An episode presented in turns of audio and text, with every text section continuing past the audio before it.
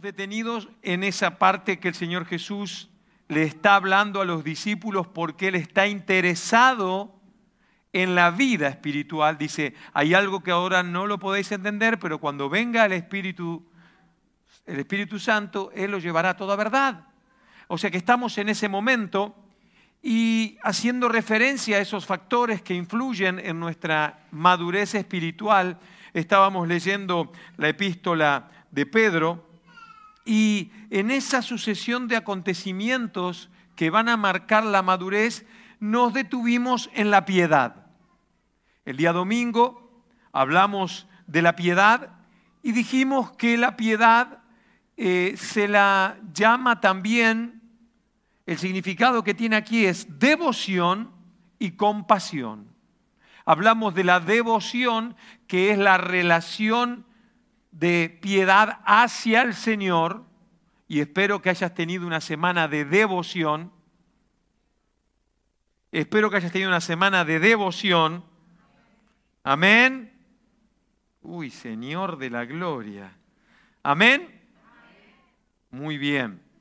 Y ahora estamos para compartir acerca de la compasión ¿Qué es esa relación que tenemos hacia nuestros semejantes y la relación que tenemos entre los hermanos y entre también aquellos que no conocen al Señor?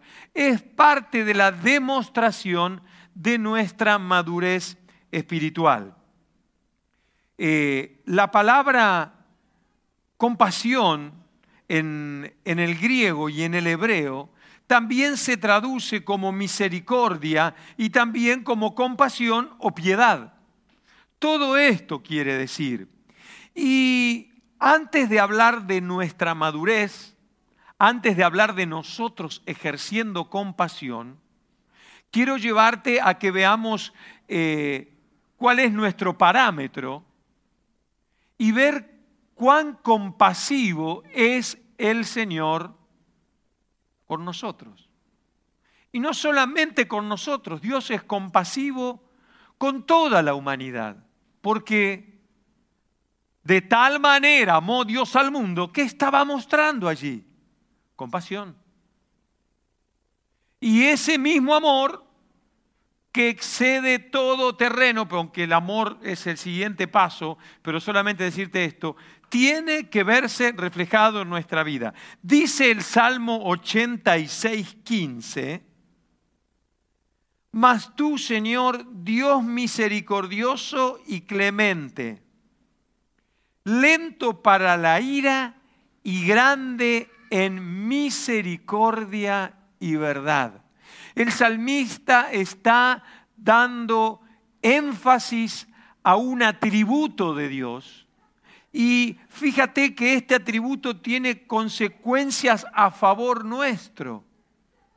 Porque esa misericordia, esa compasión que Él tuvo hacia nosotros, sus hijos, ha sido lento para la ira. ¿Cómo estamos con la ira? Uy, pastor, la ejerzo de maravilla. Tengo ira todo el tiempo. No. ¿Cómo amén? Pobre Joel. que la mamá de Joel está aquí, que no, escuchó, nada, Débora, no escuchó nada. ¿eh? Pero quiero decir que es lento para la ira y como contraparte es grande en misericordia y verdad. ¿Y a qué verdad se hace referencia? A que Él es verdad. Y si Él ha decidido ser compasivo, lo va a hacer, no va a cambiar de idea ni de parecer. Amén. Y ese es Dios. Dice Lamentaciones capítulo 3, versículos 22 y 23. Por la misericordia de Jehová nos, no hemos sido consumidos. Y sí. No había forma de que estemos cerca de Dios. El acercarnos a Dios, un Dios santo, un Dios poderoso, hubiese hecho que nuestra naturaleza, nuestra vida sea consumida.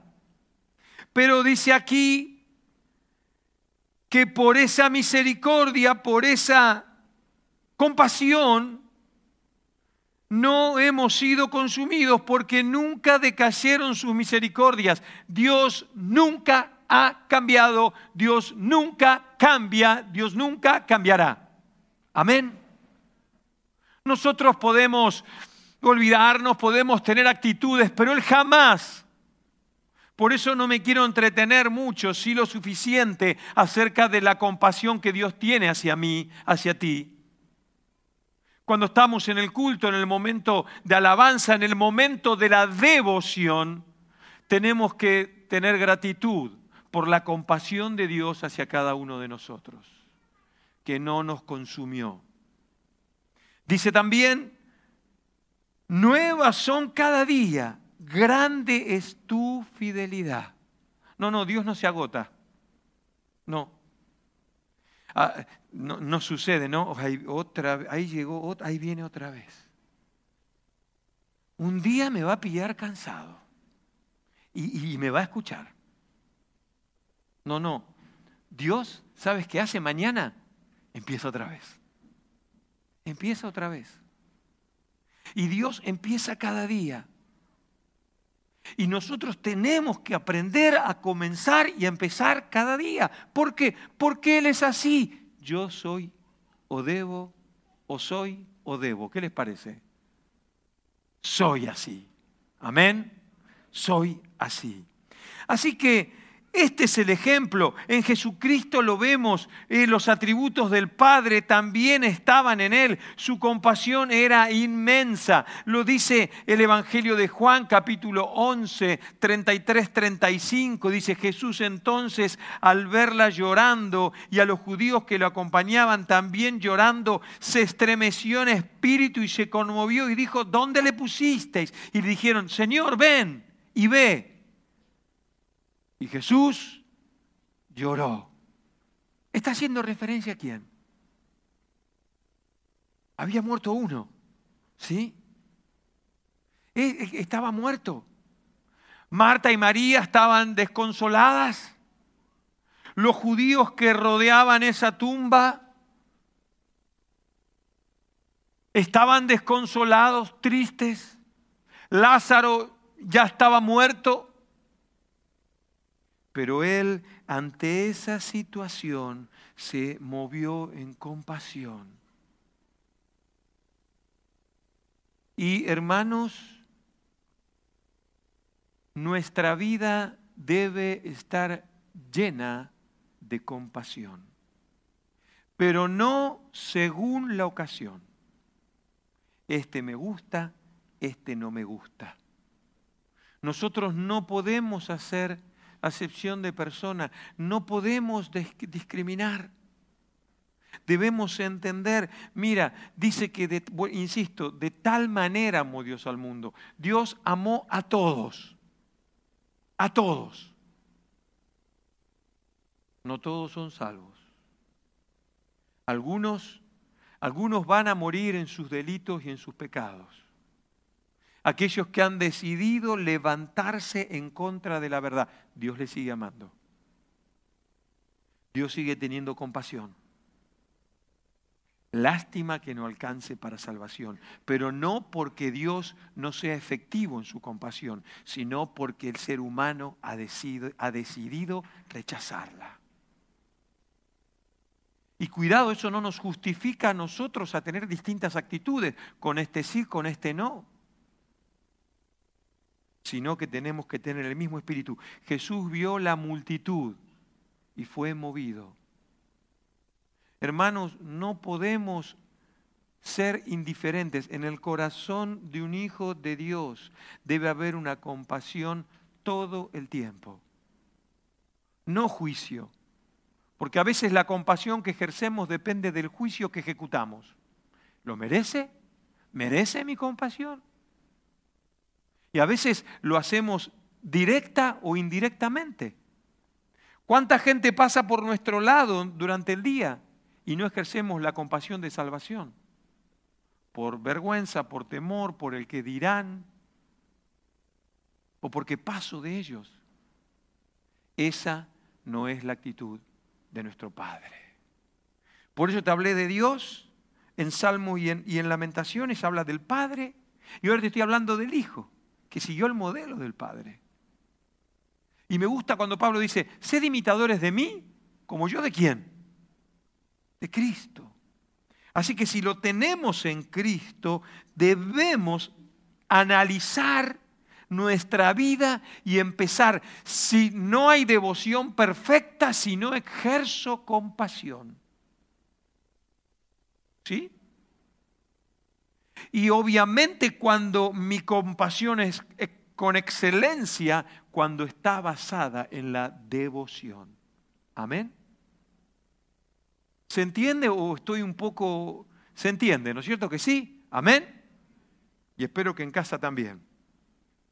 Así que vemos que él tuvo esa compasión de ver sufrir a los demás en esa multitud. Estaban sufriendo por lo que había acontecido con Lázaro, pero Él también acciona cuando te ve sufrir a ti, cuando me ve sufrir a mí, no por otro factor, no por Lázaro, sino por lo que nos pasa, por lo que nos sucede. Nos vio, nos vio sufriendo, nos vio al costado del camino, muertos en nuestros delitos, en nuestros, en nuestros pecados, en una enfermedad de muerte eterna, nos vio allí nos vio sufrir. ¿Y qué ejerció? Compasión. Mateo 14, 14 dice, y saliendo Jesús vio una multitud y tuvo compasión de ellos y sanó a los que de ellos estaban enfermos. No dijo, me gusta la cara, ah, este es del Barça, este es del Madrid. No, no, no dijo eso. A todos los que estaban enfermos.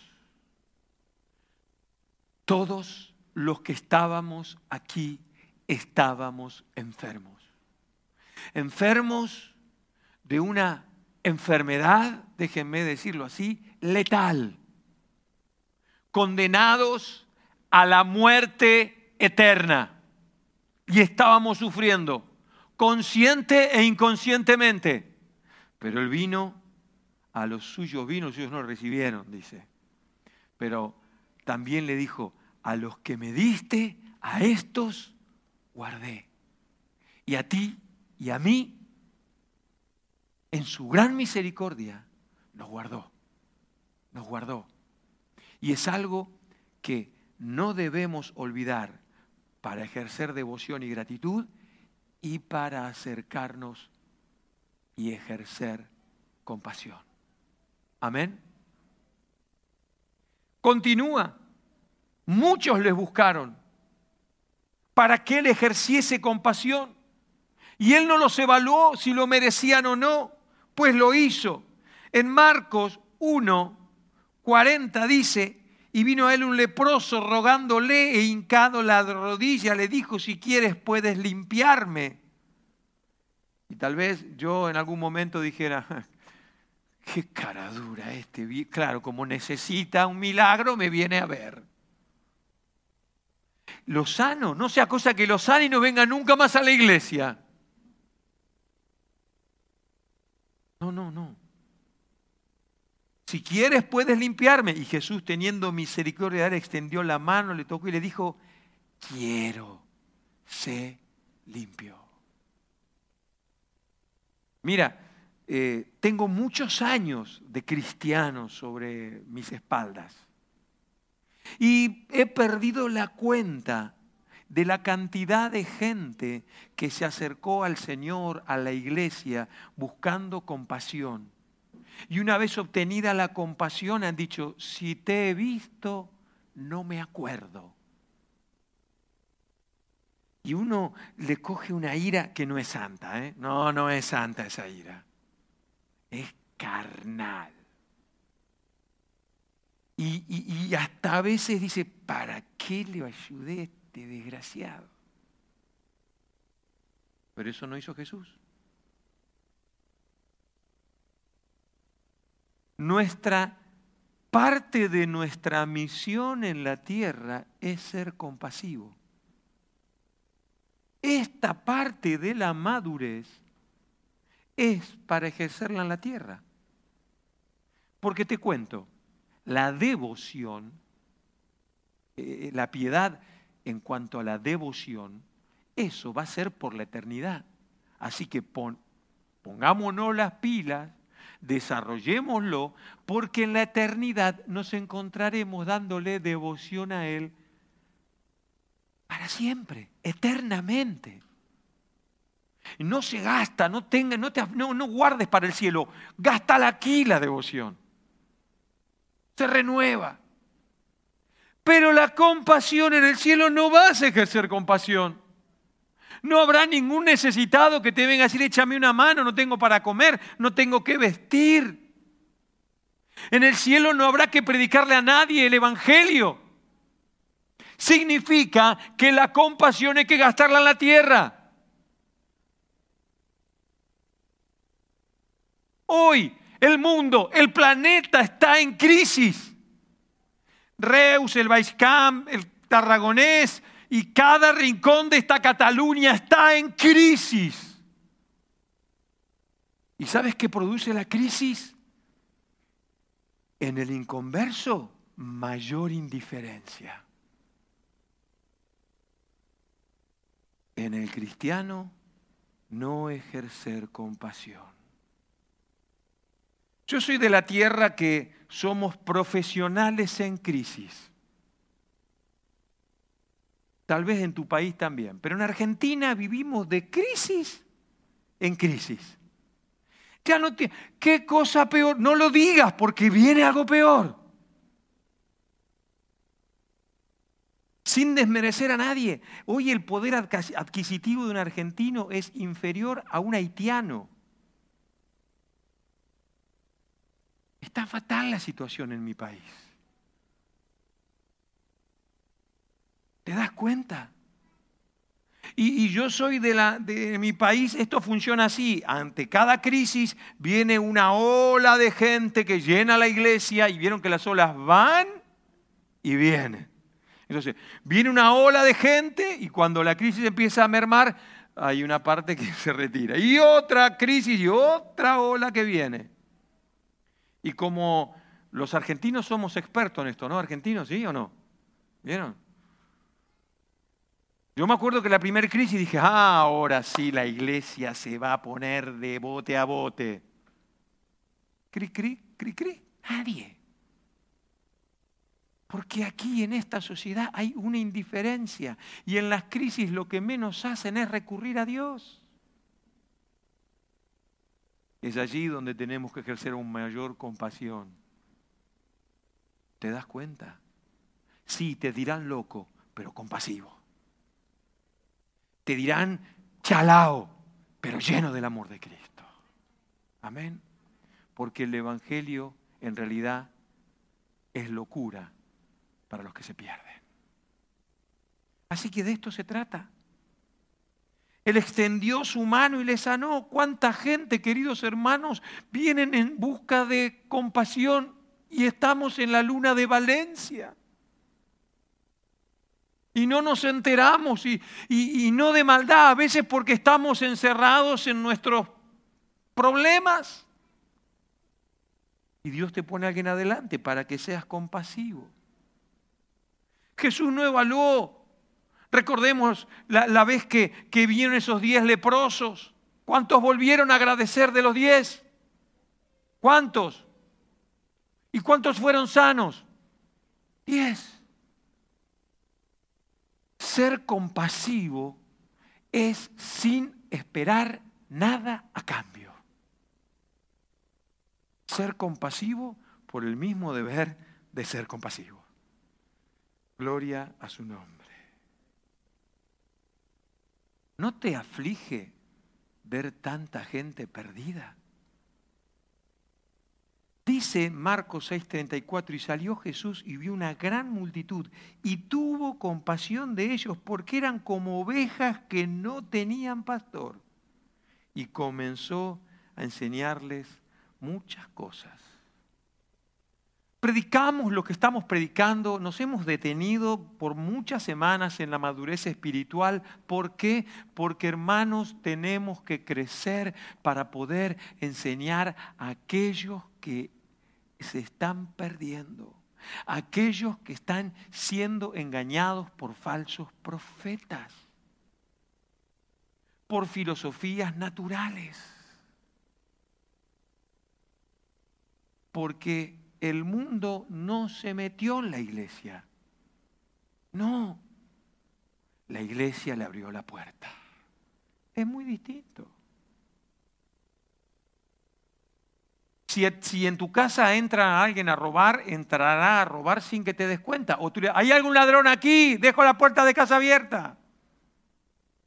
¿No es cierto que no? Y de esto se trata.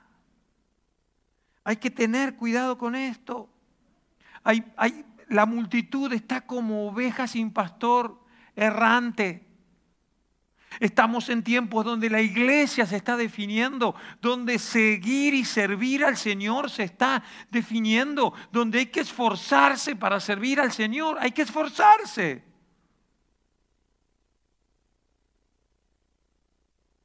Estar dispuesto a dar todo y un poquito más. Por eso nos desafiamos. Mira, si no puedes mañana, no hay ningún problema, pero a las 7 de la mañana abrimos la iglesia para orar. Y si no vienes, no eres un pecador. Y si vienes, no eres que eres el santo.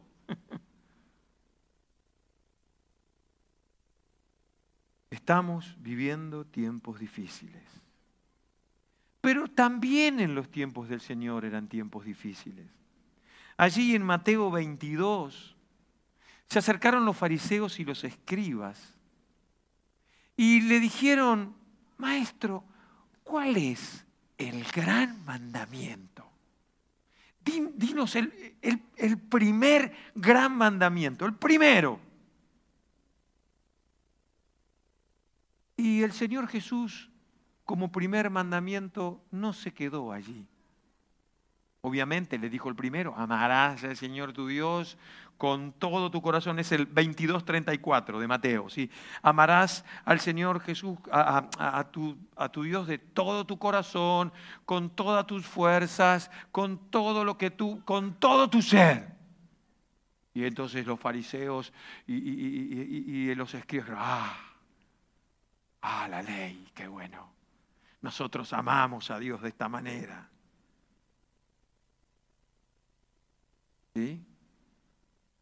Dice, ahí lo tienes, con todo tu corazón, con toda tu alma, con toda tu mente.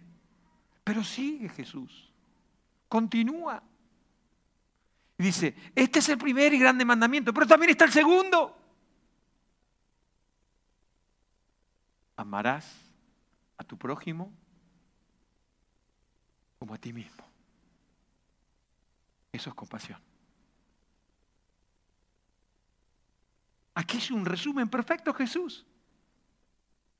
Todos decían, los escribas, los fariseos, bueno, sí, amar a Dios, amar a Dios. Y ellos amaban a Dios de acá, del piripipí, de, la boquita.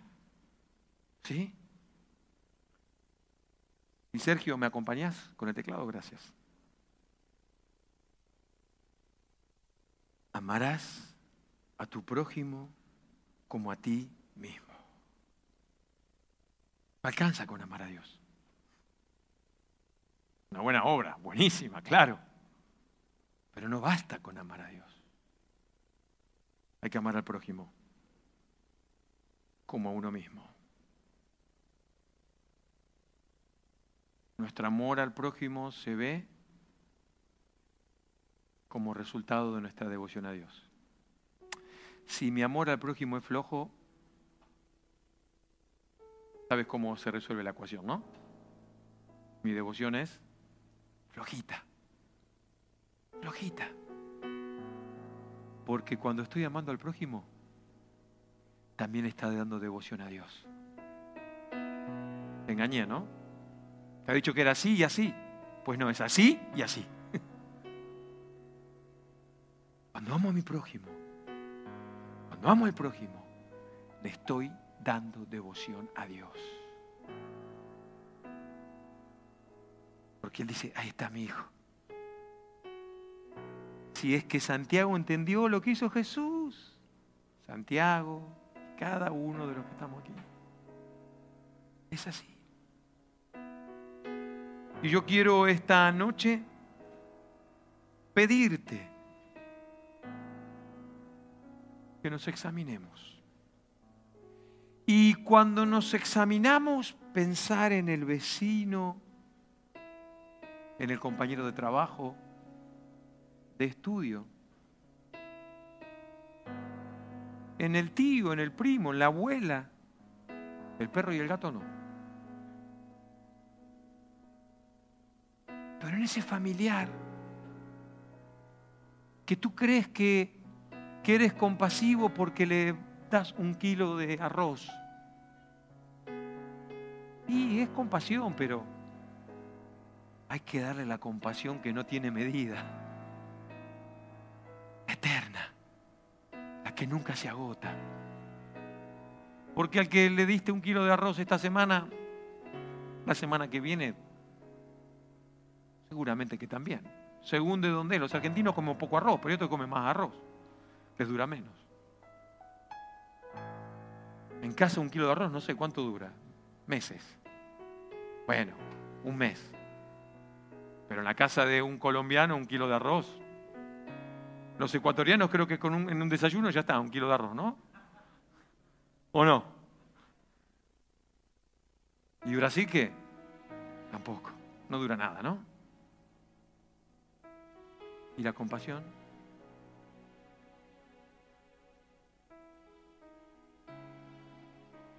Ay, Señor. ¿Cuánta obra tiene que hacer, no? Y el problema es que Dios no tiene poder porque no la hace. Perdón, estoy tirando de ironía. Él la quiere hacer contigo, conmigo. De verdad. ¿Por qué no cerramos un momento nuestros ojos y meditamos en esto? Este mundo necesita la manifestación de los hijos de Dios. Lo dice Pablo en Romanos. Y yo déjame que diga, este mundo necesita la compasión del pueblo de Dios. Este mundo tiene la compasión de la Cruz Roja, de UNICEF, del Banco de Alimentos, de los servicios sociales.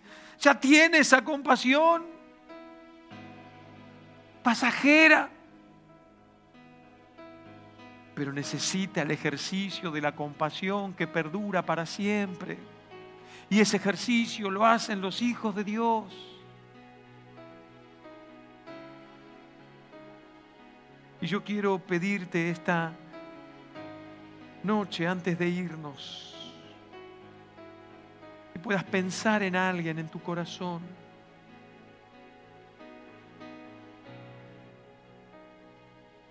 Y decir, Señor, ayúdame, pon voluntad en mí para ser compasivo con este, con aquel, con el otro.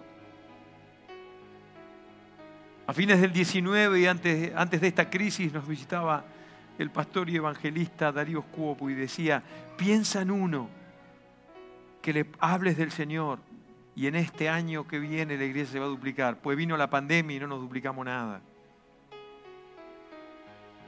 Pero yo te digo, piensa en uno. A ti que estás escuchando a través de la red y que ni siquiera eres de aquí ni de España siquiera. En tu iglesia, donde estás, ejerce la compasión, vive la compasión que viene de Cristo. Y en tu sofá donde estás ahora, te pido que clames a Dios. Como pido a los presentes, clamemos, pidamos a Dios en esta hora, manifiéstate en mi vida. Necesito, necesito que se haga en mí esa compasión que tú tenías, amado. Porque quiero ser imitador tuyo. Oh sí, Señor. Tú vienes pronto, encuéntrame, encuéntrame compasivo. Encuéntrame misericordioso.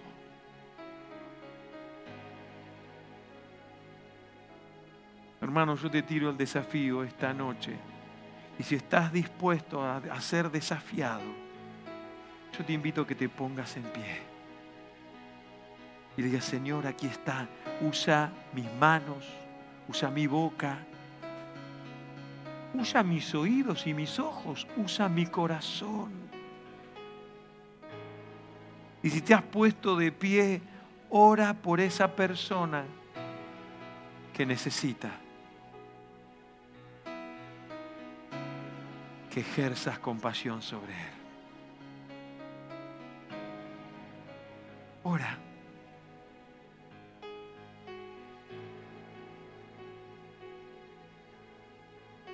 Ora. Ora al Señor. Preséntate delante del trono de la gracia. Preséntate delante del trono de la gracia.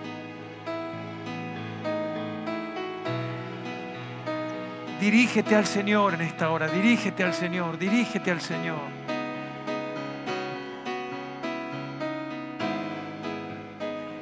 Dirígete a Él y dile, Señor, ven Espíritu Santo, ven a cambiar mi vida, ven a cambiar mi corazón, haz una obra en mi corazón. Haz una obra en mi corazón, haz una obra en mi corazón, haz una obra en mi corazón, sí Señor. Aleluya, Padre, clamamos a ti por ese familiar, por ese conocido, por ese vecino. Por mi corazón, Señor, que necesita ser compasivo, tener compasión como tú la tenías en la tierra, como tú la tienes hoy con mi vida. Espíritu Santo, ven a hacer esa obra. Hay necesidad de ti, hay necesidad de ti. Aleluya. Aquí estamos, Señor, en esta noche, rogando que hagas tu obra. Queremos despertar a tu llamado. Te lo ruego en el nombre poderoso de Cristo Jesús. Amén y amén. Querido hermano, que Dios te bendiga. Te pido un favor. Comencemos ejercer compasión.